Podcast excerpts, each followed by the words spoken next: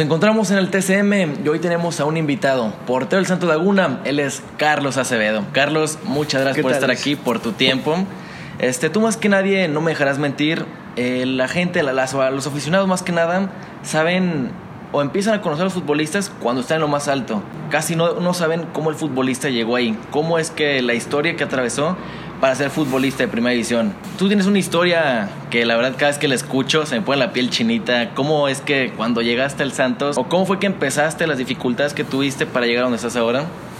Sí, mira, pues yo empecé a jugar fútbol desde muy, muy pequeño, desde los 4 o 3 años en, en mi colegio. Yo estudié en el Instituto Cumbres.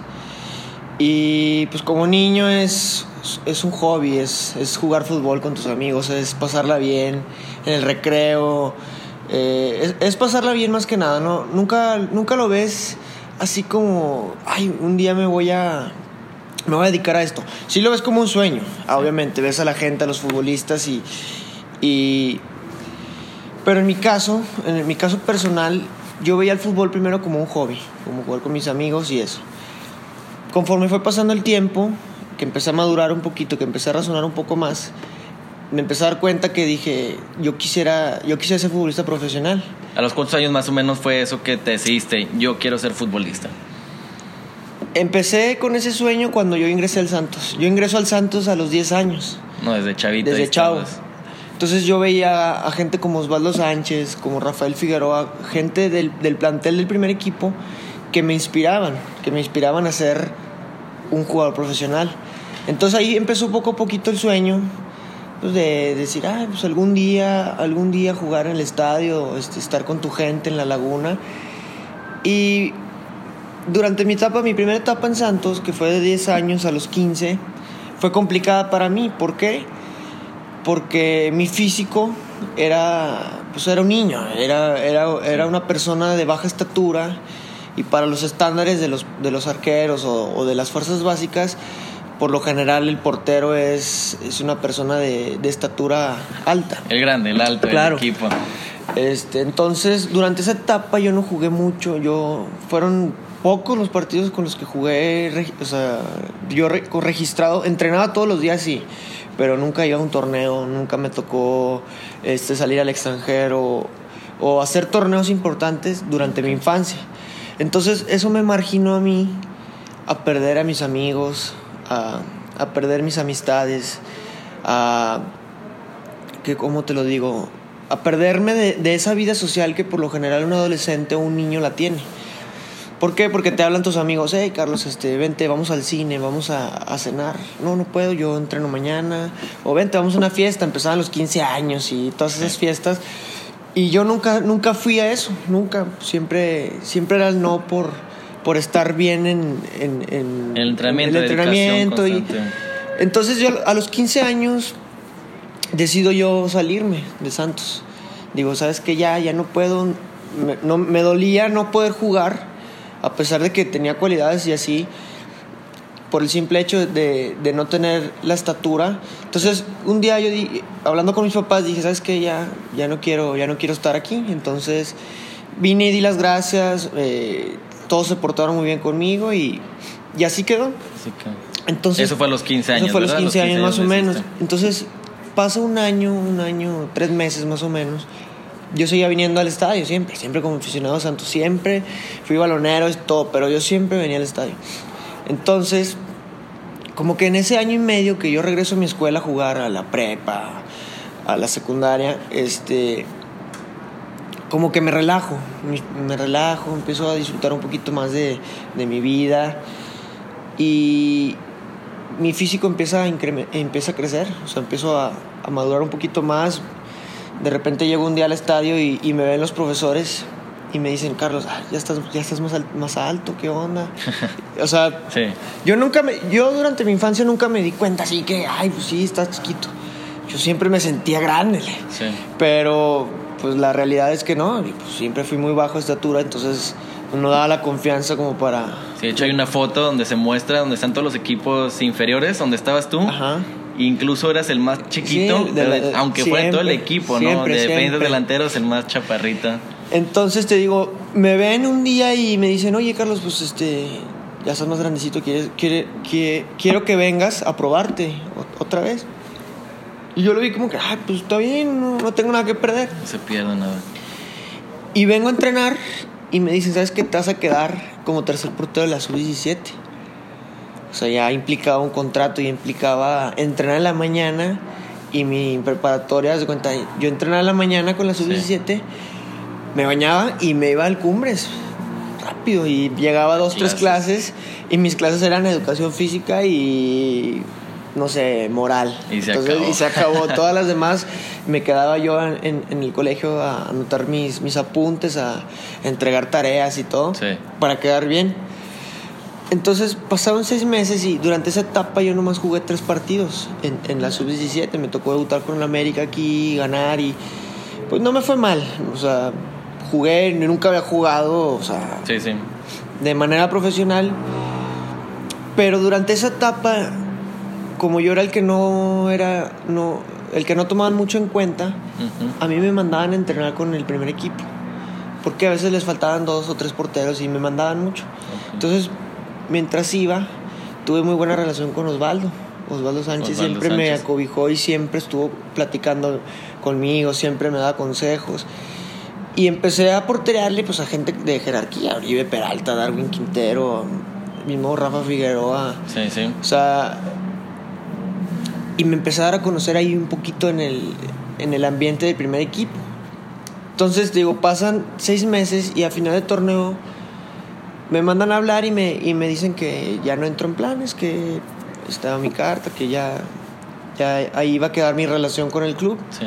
¿Eso es a los 17 años? Eso es a los 17 años. Entonces, para mí fue un golpe muy grande porque mientras yo iba a entrenar con el primer equipo, y me iba bien o me sentía bien, ahí, yo ahí era cuando yo decía, sí se puede, sí se puede estar aquí, sí se puede jugar profesional, se puede estar en primer, los grandes, se puede estar en primer equipo sin problemas, trabajando bien, fuerte, se puede estar.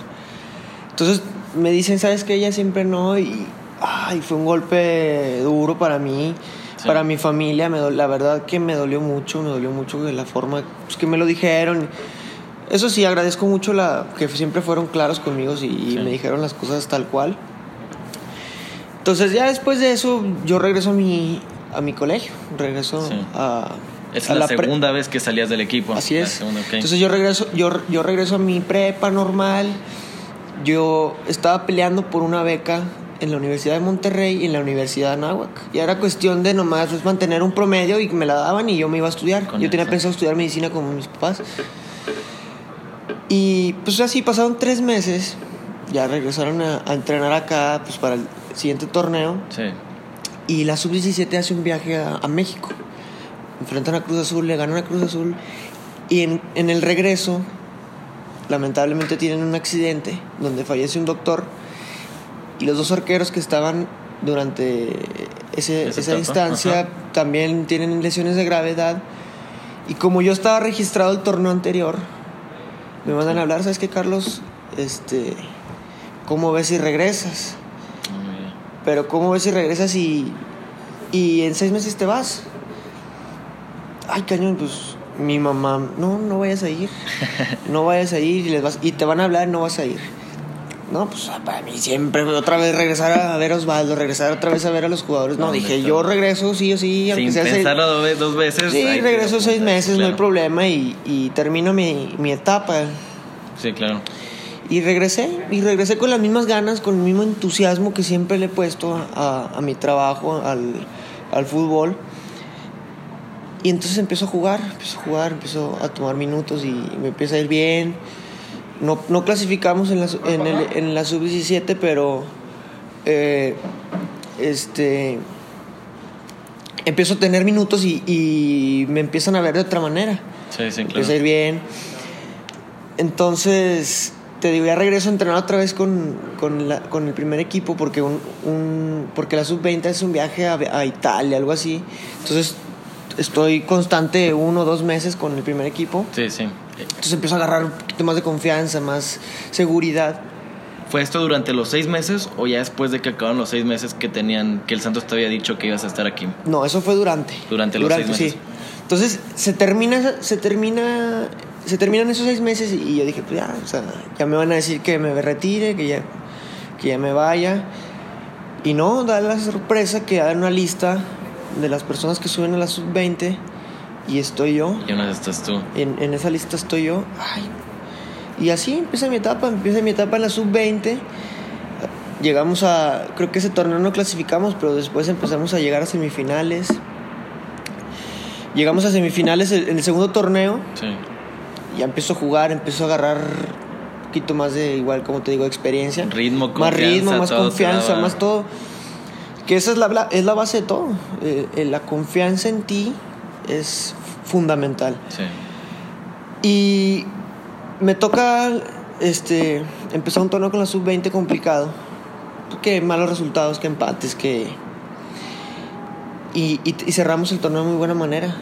Muy buena manera que nos metemos en octavo a, a la A liguilla. la liguilla. Sí, nos metemos de caballo negro, vamos a, fuimos a Chivas, a, allá a Guadalajara y les ganamos y, y nos, y nos metimos. Y esa liguilla, pues yo me la aventé. Jugamos contra Querétaro, cuartos de final, ganamos. Regresando de cuartos de final, aquí un entrenamiento, un regenerativo, yo bajo a entrenar a cancha y me resbalo. Y siento un pellizco así en la rodilla. Ay, pues me lastimé la rodilla y no pude jugar la semifinal de ida. Ajá. Y la vuelta, viajé a México, pero lastimado. O sea, yo no, yo no iba a jugar, jugó el- el, otro arquero. Y que a medio y que a minutos 70 se lastima y entro con la rodilla Con la mocha rodilla. con- a, a Cuapa. Y ganamos el partido Ujú. y, y accedemos a la final. Entonces, pues yo quería jugar una final, nunca había jugado aquí en el TCM. Me amarré la rodilla con vendas, con rodillera, con Te todo. aguantaste el dolor, dije, aquí no me Y- importa nada. Sí, no, no, y jugamos aquí la, fin- la final, la ganamos. Fuimos allá a Tijuana y la ganamos en penales, gracias a Dios. Entonces, a mí después de ese torneo, que nos fue muy bien, sobre todo en lo personal, yo, yo me sentí muy bien. Fue cuando me solté. Sí, sí. Me dan la noticia que yo soy tercer arquero de Santos. Del equipo Del- titular de- te dicen del equipo- Carlos Acevedo, tercer portero. Vas a ser tercer portero del club. Ay, no, dije, de aquí para adelante. Y así empieza mi etapa en el primer equipo, como tercer arquero. Y ya pues que empezó la competencia, me tocó estar con en la llegada de Marchesín. Sí. Estuvimos Marchesín, Julio y yo. Y así peleando por, por, Pues- por puestos y la verdad que yo estoy muy agradecido con ellos dos también porque me hicieron crecer como persona y, y como jugador sobre todo. Y a la fecha, pues hace seis meses que me dan la noticia de que voy a ser segundo arquero, también fue muy emotivo para mí porque pasó todo muy rápido, pero a la vez también se tardó, ¿sabes cómo? Sí, sí, sí. O sea, lo digo porque esto te estoy hablando de un transcurso de 3, 4 años, Sí. pero en realidad es un trabajo de hace 10. Sí, claro, O desde sea, chiquito a lo mejor de, empezaste. de los primeros 6, 7 años no hubo resultados, Ujú. pero al final siempre, si te esfuerzas, si eres disciplinado, si eres constante, rindes, rindes frutos. Entonces, Sí, claro. Hoy yo no me he consolidado. Estoy buscando una consolidación. Estoy aprendiendo de, pues de mi, la gente que está delante de mí. En el caso de Jonah, caso de gente de experiencia. del- Sí, tuviste eh, tres grandes maestros, por así decirlo. Primero Osvaldo Sánchez, seleccionador nacional. Agustín es. Marchesín, portero internacional, portero de la selección argentina. Y, Y hoy en día Jonathan Orozco. Que son, ¿qué has aprendido de ellos? ¿Qué te llevas de cada con, uno de ellos? con los tres, pues, todo- tienen diferentes cualidades. Osvaldo tiene un liderazgo que solamente él sabía llevarlo. Unas ganas de entrenar increíbles, siempre queriendo esforzarse al máximo.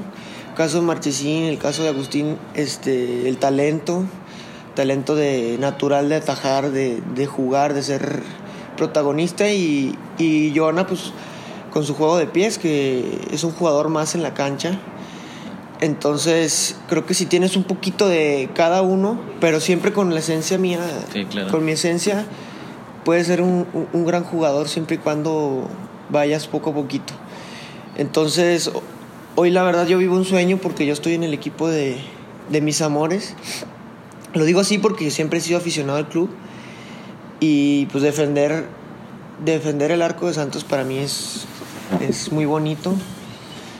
Que esté tu familia, que esté toda tu familia, todos tus amigos aquí en el estadio apoyándote, también es grato para mí. Entonces, pues no queda más que seguir trabajando, más que seguir esforzándote y, y- y seguir buscando cumplir tus metas y tus objetivos que te propongas. Te tocó debutar en el 2016 en el Estadio Azul, tu primer partido como profesional. Así es. Por ejemplo, estar del otro lado, que al momento que te vayan a abuchar o algo, ¿tú qué sientes de esa, de esa manera? No, tienes que saber llevarlo. Mi primera experiencia como con partidos, o sea, un partido profesional fue en California, fue un, no sé si recuerdas, un torneo en Estados Unidos. De pretemporada. De pretemporada, fue con el profesor Luis Ubeldía. Yo me tocó jugar con Pumas. Ese fue mi primer. Yo nunca había jugado en un estadio con. Nomás en la final de la sub-20, que fue mitad de estadio, pero. Sí, nunca, o sea, en general nunca había. Así es, o sea, nivel primera división. Aunque haya sido una pretemporada, esa fue mi primera experiencia. Después se jugó una final con Cruz Azul, precisamente. Y. Creo que ese mismo torneo fue cuando me toca debutar en la jornada 6, si no recuerdo, con Cruz Azul bueno, el resultado perdimos 3-1, pero igual ahí está la experiencia, ahí está el lo disfruta al máximo. El logro, el logro, que sí, se lograr. Sí, sí. Y que y que seguimos, ¿no? Obviamente. Actualmente tengo dos partidos en primera división. Estoy en busca, por supuesto, de más. Me tocó debutar aquí también en Copa. Contra Chivas. ¿Qué tocó? Sentir la emoción. La primera vez que tu gente te respaldaba, que coreaba tu nombre. Era la primera vez que, me tocaba jugar aquí ya con la gente, ya también, como te digo. Y es muy bonito, o sea, la verdad es un sentimiento que yo creo que hasta tú lo, a lo mejor lo soñaste alguna vez de, jugar en un estadio con gente. Imagínate si es tu gente, si es, si es tu equipo. Tu equipo, tu gente, todo. todo, entonces estoy en, un, eh, estoy en un lugar que la verdad mucha gente quisiera estar tengo atrás porteros que quieren estar en mi lugar y tengo que seguir metiéndole, tengo que seguir ah, incrementando el nivel y aprovechar oportunidades para seguir estando en donde estoy actualmente. Por último, para terminar, para Carlos Acevedo, ¿cuáles son sus metas a corto, mediano y largo plazo? Eh, principalmente ahorita seguir trabajando duro, este, agarrar experiencia en un, en un mediano o corto plazo ¿por qué no ser el, arquero de Santos? Obviamente siempre buscando ese lugar. Sí. También sueño con algún día ser seleccionado nacional. Me gustaría muchísimo defender la, la camiseta de la selección. ¿Y qué te puedo decir? Seguir incrementando los minutos en primera división y seguir aprovechando las oportunidades. Entonces, esos serían mis, mis metas. Qué bien, qué bien. Y acá entre nos, uno de los sueños de cualquier niño ¿Qué siente ser jugador de FIFA? Que ya que tu nombre aparezca y digas Carlos Acevedo, jugador del FIFA. Pues fíjate, he comprado todos los FIFA menos en el que sale. El que ha salido. No sé, como que siempre era comprarlo, comprarlo. Ya como que ya dije, ya, ya, no, y fue cuando salí. Pero pues sí, está padre. O sea, ya cuando eras niño, pues te haces tú tu jugador y ahorita ya que te pongan, pues sí, está, está padre. Y ahí presumes a tus primos y a, tus amigos. Para hacer la entrevista, ¿algún mensaje que le quieras dar a, todos ellos jóvenes que sueñan con algo y no se les da? Y tú, o sea, en tu caso, que a lo mejor no se te daba algo que tú querías y con esfuerzo y dedicación lograste conseguirlo, ¿qué les podrías decir? No, principalmente me gustaría decirles que sigan luchando por sus sueños, que no hay ningún obstáculo, por más difícil que sea, por más complicado siempre hay una manera de salir avante y, y, de esquivarlo. Entonces, luchar por lo que quieren, ya sea pues, en un deporte, ya sea en la escuela, sea en, algún sueño personal que tengan y, y, y, vivir la vida al máximo, porque creo que si disfrutas tu, tu vida día con día, va a ser mucho más sencillo poder lograr lo que, lo que quieres. Entonces, aprovechar cada momento de la vida y, y a darle, ¿no? Con todo. Pues sí, pues muchísimas gracias Carlos por tu tiempo. Este, ¿Cuáles son tus redes para que te sigan en Twitter? En Twitter estoy como Acevedo Carlos 9 y en Instagram Carlos-AL1 y ahí si me quieren agregar Snap Carlos Acevedo 1. Perfecto, y para que lo sigan. Muchísimas gracias Carlos por tu tiempo. Que estés muy y éxito ¿eh? para cualquiera de los Ya saben, aquí andamos. Claro Órale. Gracias.